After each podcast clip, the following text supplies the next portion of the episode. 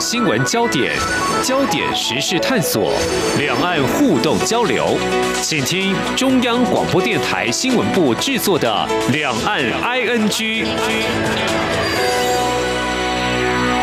大家好，我是宛如。今天是四月一号，星期四啊。每个月的第一周是跟未来城市在天下频道的连线啊。但今天是愚人节，不是要跟大家这个玩什么愚人节的游戏，而是要跟听众朋友聊聊未来城市在天下频道的总监方玉在忙碌的事情。好，方玉你好，晚上好，各位听众朋友大家好。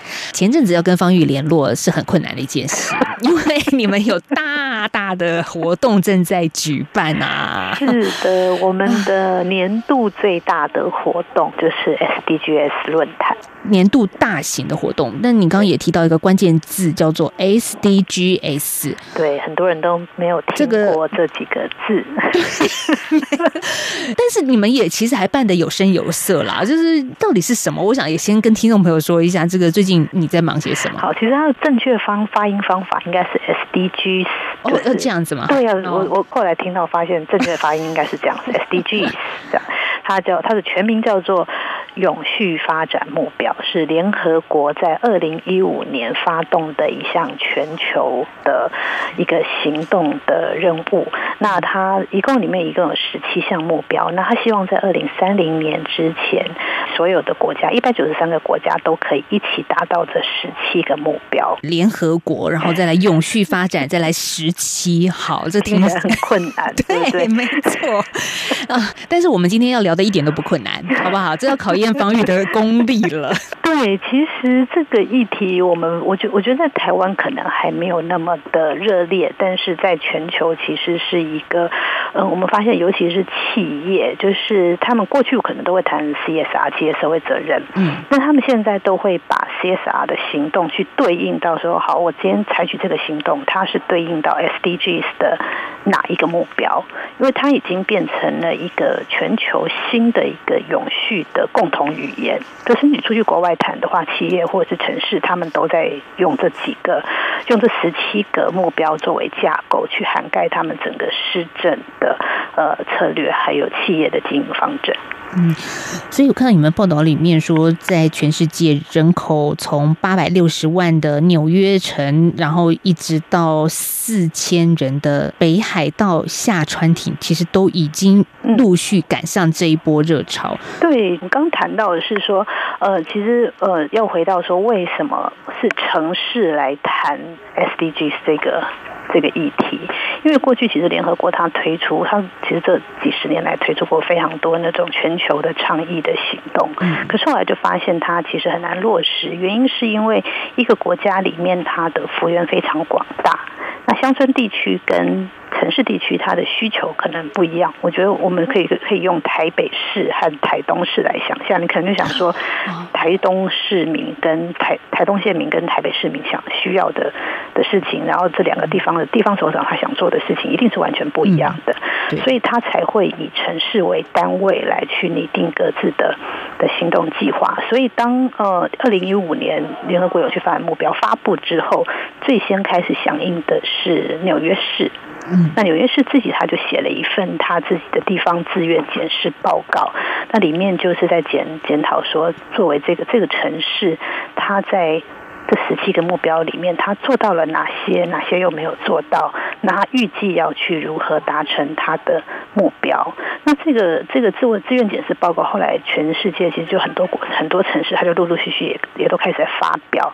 那台湾现在已经有四个城市发表了这份检视报告了。嗯，台北市、新北市跟桃园市，还有宜兰，宜兰宜兰也发表了地方自愿检视报告。对，是写些什么呢？我们怎么做地？方的检视，哎，这个是个很大的，也也是很难，也是很难回答。这是个很大的问题。对，因为你们这次论坛好像也请了这些地方首长来分享嘛。对对对，我们就是请了一些地方首长来谈，说他们怎么样去盘点他们的施政方针，那怎么样去把他的施政跟这十七个目标做一些连结，嗯，就分享他们自己的经验。哦，像譬如说台北吧，简单来说就是呃网路的设置，嗯，可能他们对于一些科技的基础建设就还蛮蛮重视的。那那个符合永续发展目标的，比如说第九项。工业化、对。创新及基础建设，对对对，那像全世界可能最关注的就是第三项，就是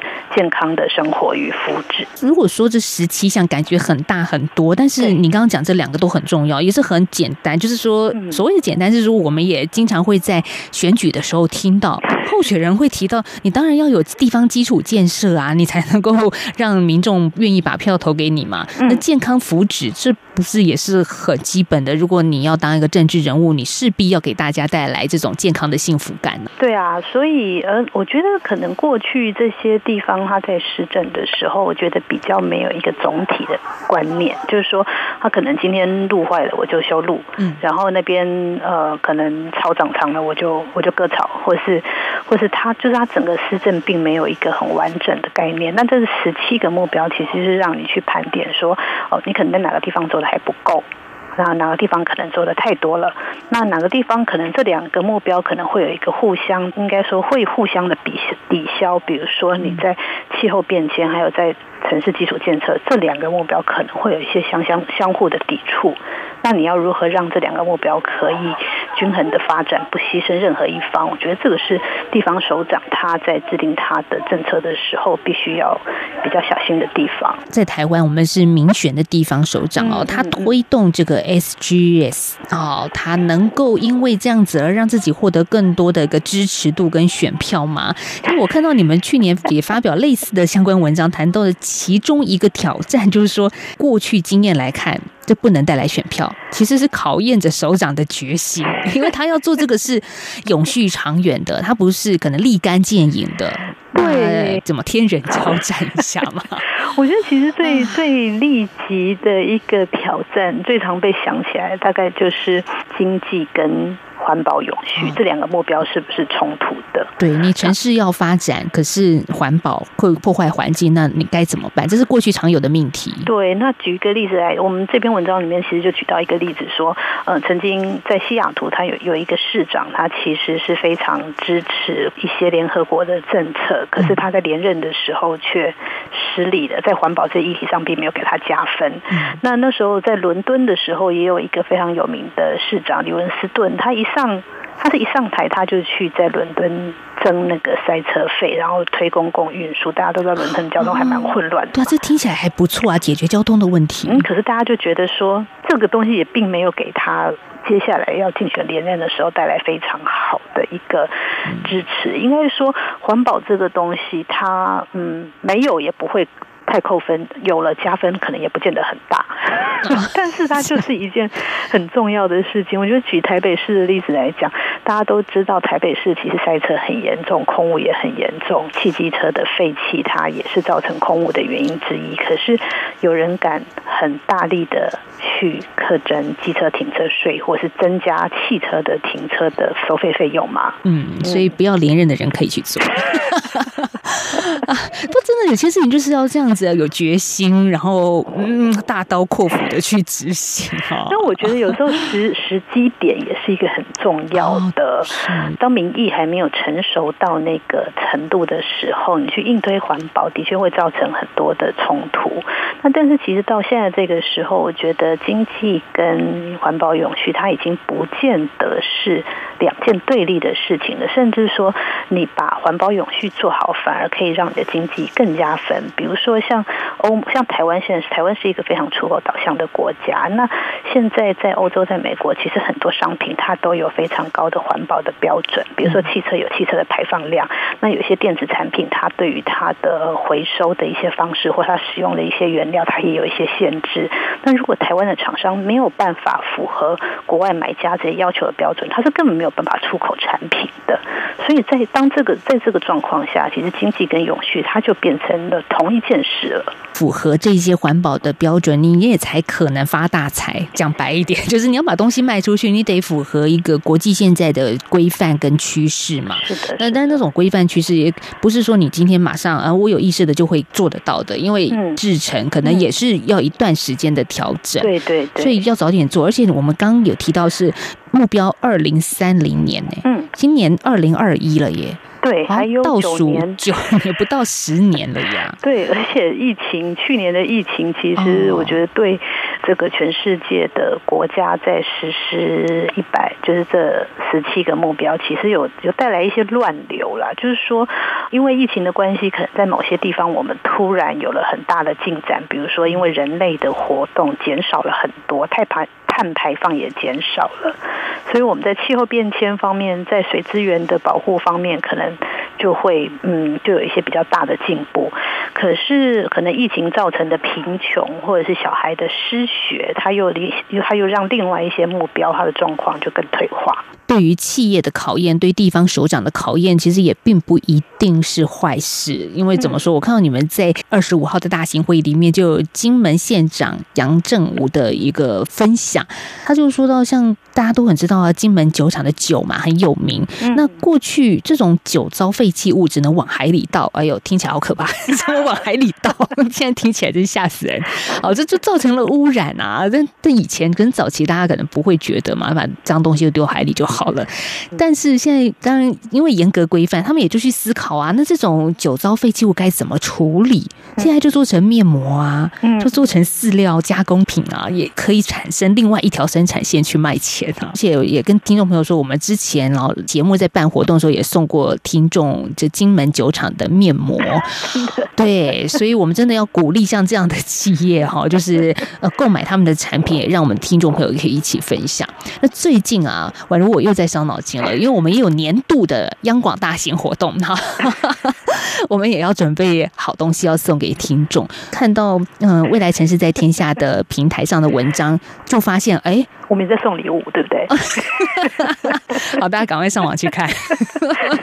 都已经送完了，糟糕。是是是，好，但是没关系。接下来我们下个阶段要请方玉来说，呃，什么样的礼物可以符合现在时代的潮流？宛如昨天看了一下，发现嗯很好，我就赶快可以去成为我礼物的选项之一，送给我们央广的听众。今天听节目可以先知道大概我会送什么礼物。好，广告之后我们再回来。各位朋友，大家好，我是台大医院张尚存医师。自从武汉肺炎疫情发生以来，许多人配合政府居家隔离或居家检疫，而被限缩了行动自由。我们不应该害怕或排斥，要多给他们一些支持与鼓励。也提醒居家隔离或居家检疫的民众，确实做好与外界隔离。不管疫情如何变化，大家都要有正确正向的态度，不要彼此贴标签，才可以守护台湾的健康。由政府请安心资讯由机关署提供。一起听最有 feel 的台湾之音。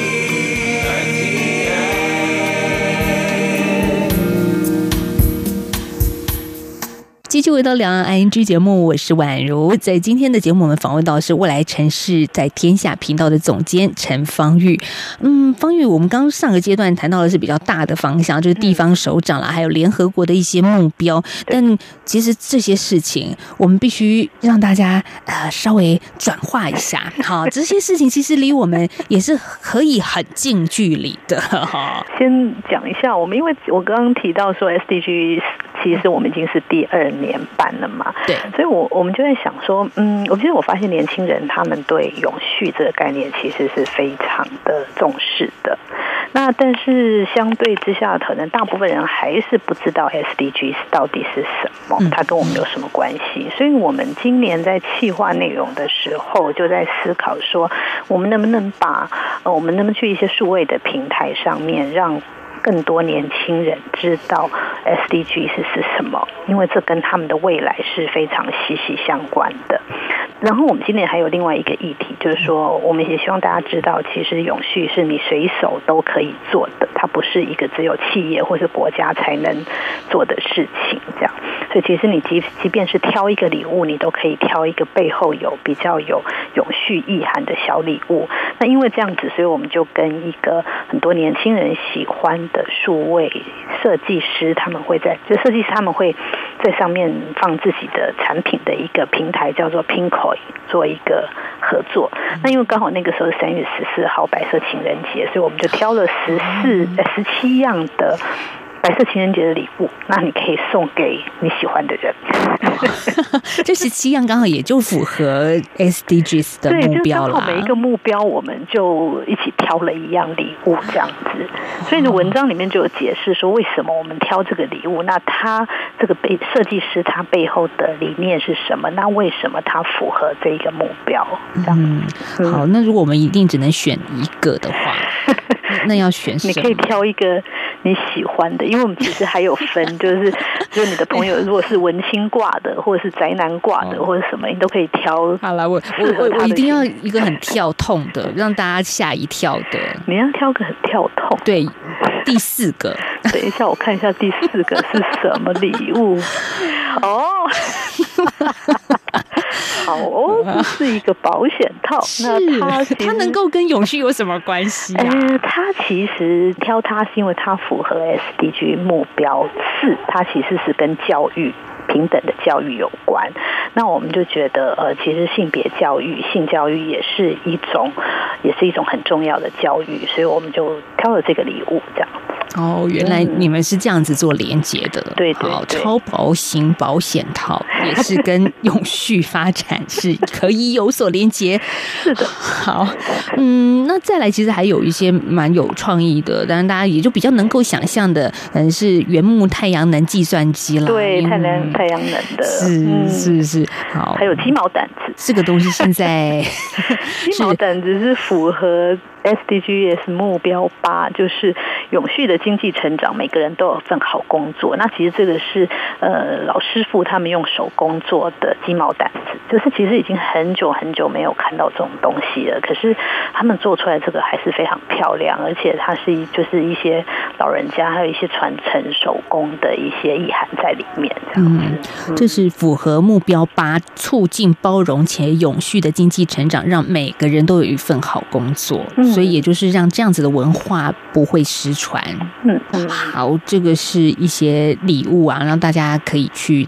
选购，而且是还比较拿出手，而且具有这种跟得上世界潮流的概念。但是还有一个一定要跟得上潮流的是，大家都在追剧，那我也要追剧，这样子才有共通的话题，不是吗？对，其实追剧也是可以去了解永续，所以我们这次也挑了，我们跟 Netflix 的 Net Net Netflix 合作，然后挑了十七部他们上面的影集，那也是每一部都可以对应到一个 SDG 的目标，这样。让大家可以持续的追剧，而且一追就追十七部，每一部我真的看下来都还蛮好看的，对而且是之选。对，而且可以，其实，在看的时候，可能不就不只是看，而且可以多思考一些它背后的一些社会上的意涵。那如果我们讲其中一个你有看过的，哎，我自己非常喜欢那个第九个目标。第九个目标就是它，是就是我们挑的是黑镜。对，它的目标是建构民众可负担、安全、对环境友善，而且具有韧性及可永续发展的运输。嗯，对，因为其实它这个每一个目标，其实它底下涵盖的子目标都非常多，所以其实，在网络建设、基础建设，它也是涵盖涵盖在 SDG 九里面这样。那这部英国的影集《黑镜》对谈的是什么？它其实是里面里面有非常多，有一些是我们可能很难想象的一些科技，它发展到最后可能会失控的一些现象。哦，它有一点科幻的，对，它其实有科幻，但是它又其实你会越看到后面，你会觉得说，怎么好像我们这个世界真的是往那个方向在在走了这样子。是我觉得是一部我觉得关心网络上面的隐私，或者是或是言论自由，或是科技与人性之间的冲突这些议题的人，应该都还蛮熟悉的一部影片。嗯，是，也是未来城市在天下也经常会谈到的科技这一块。对对对，就像嗯，它里面有一句话说，如果科技是一粒毒品，哦，嗯确实感觉像毒品，那它的副作用到底是什么呢？嗯，哦，这也是黑镜的编剧所提到的一段话。的确，我们以前也曾经跟方玉聊过说，这些电子产品啊，这个呃，社群平台真的就像是。毒一样，它是它是会让人上瘾的，这个部分是有共通性的。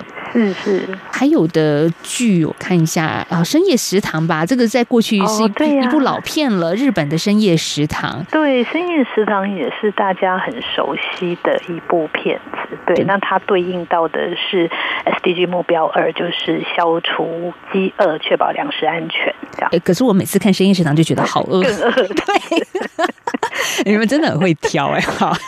对我同事真的是一步一步去去去找这样。其实也透过这样子的一个影集，告诉大家，二零三零年之前，世界都要努力消除饥饿，确保所有的人，尤其是贫穷跟弱势族群，能够。得到安全、营养而且足够的粮食。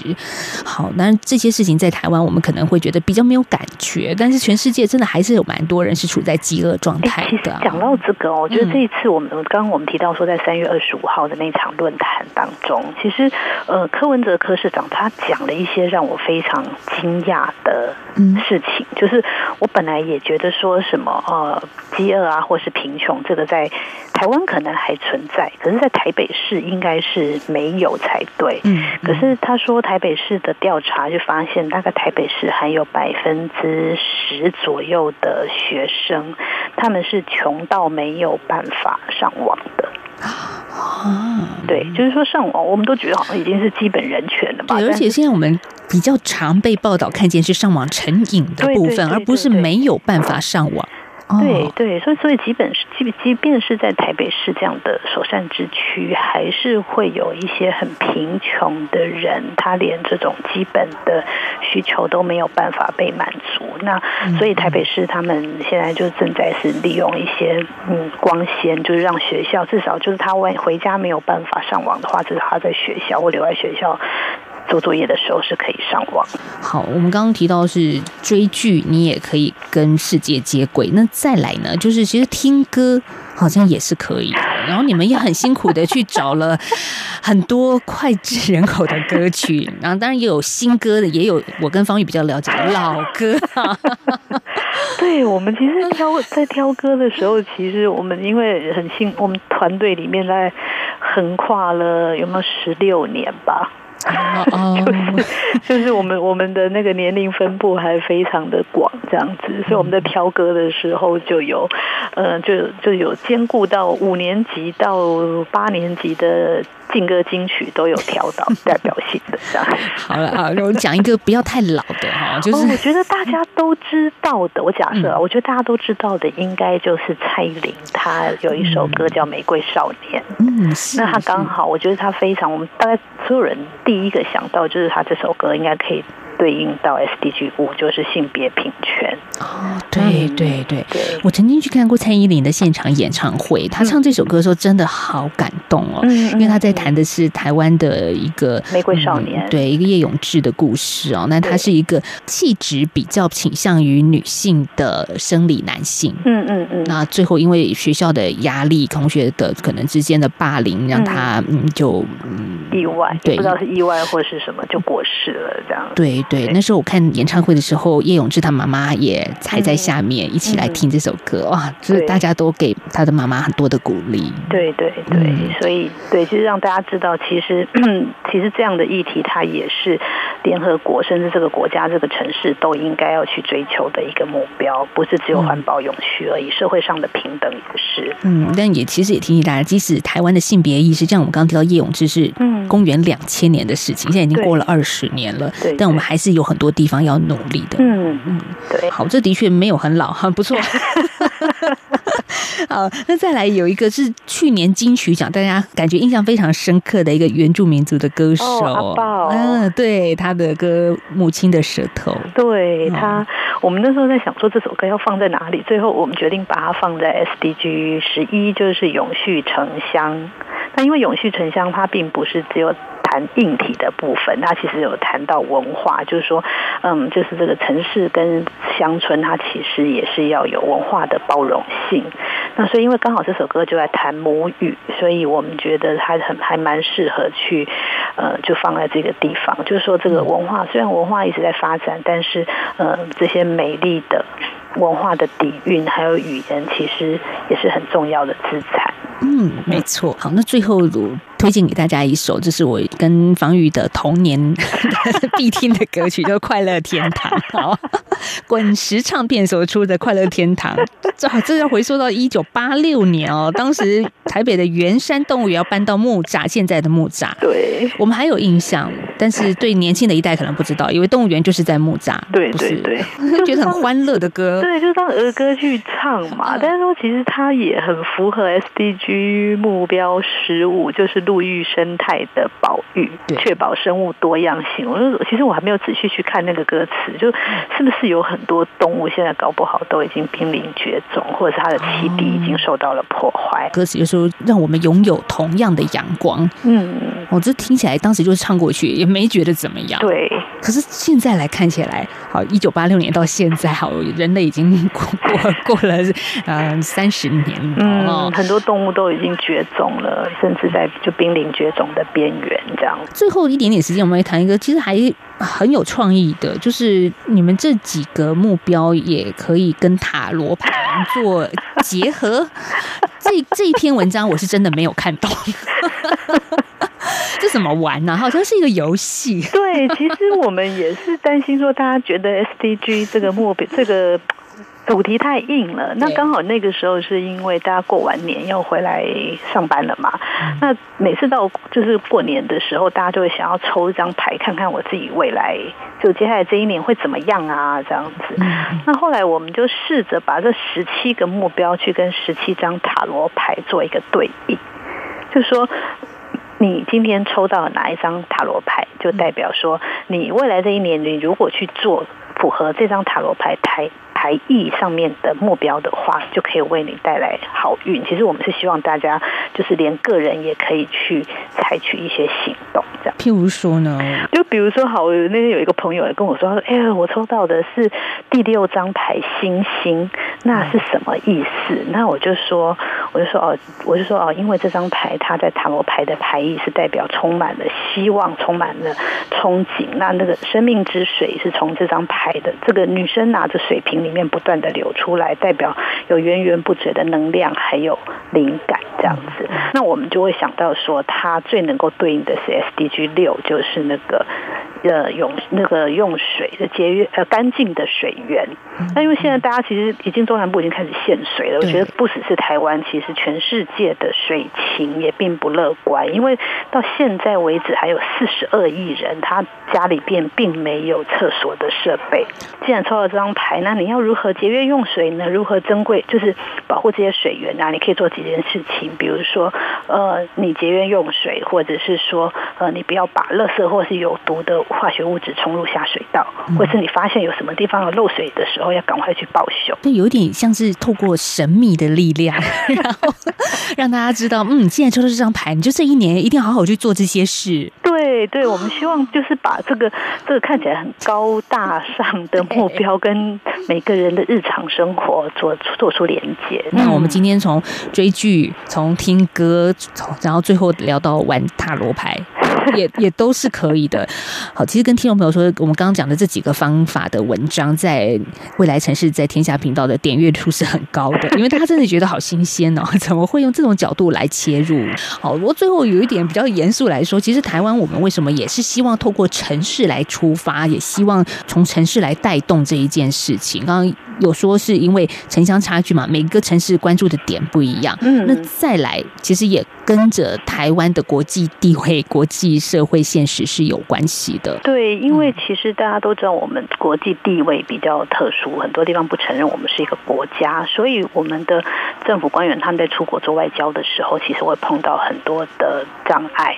那因为 SDG 它并不是，它强调的是城市的交流或者城市的行动，所以这些地方首长们，他其实就可以用这个理由去去国外跟这些县市长或是议县市议会做一些交流，这样子，所以他也是为台湾打出了一个新的外交的途径。联合国所倡议的永续，它是用城市每个城市做好城市的治理，其实也可以让大家有机会看到台湾的地方首长是怎么做的。对，好，我们在今天未来城市在天下频道的连线呢，也考了方玉半个小时了，就是把一个相当严肃哈，跟大家觉得说啊，好像有一点点距离感的一个议题，嗯，也可以聊得这么样的有趣。谢谢宛如，让我有 机会来说。好，那也谢谢听众朋友的收听喽。真的有机会可以上未来城市在天下频道的平台去看一看，你抽到哪一张塔罗牌。好，好，那就节目进行到这了，我们下次再聊，拜拜。好，谢谢宛如，拜拜。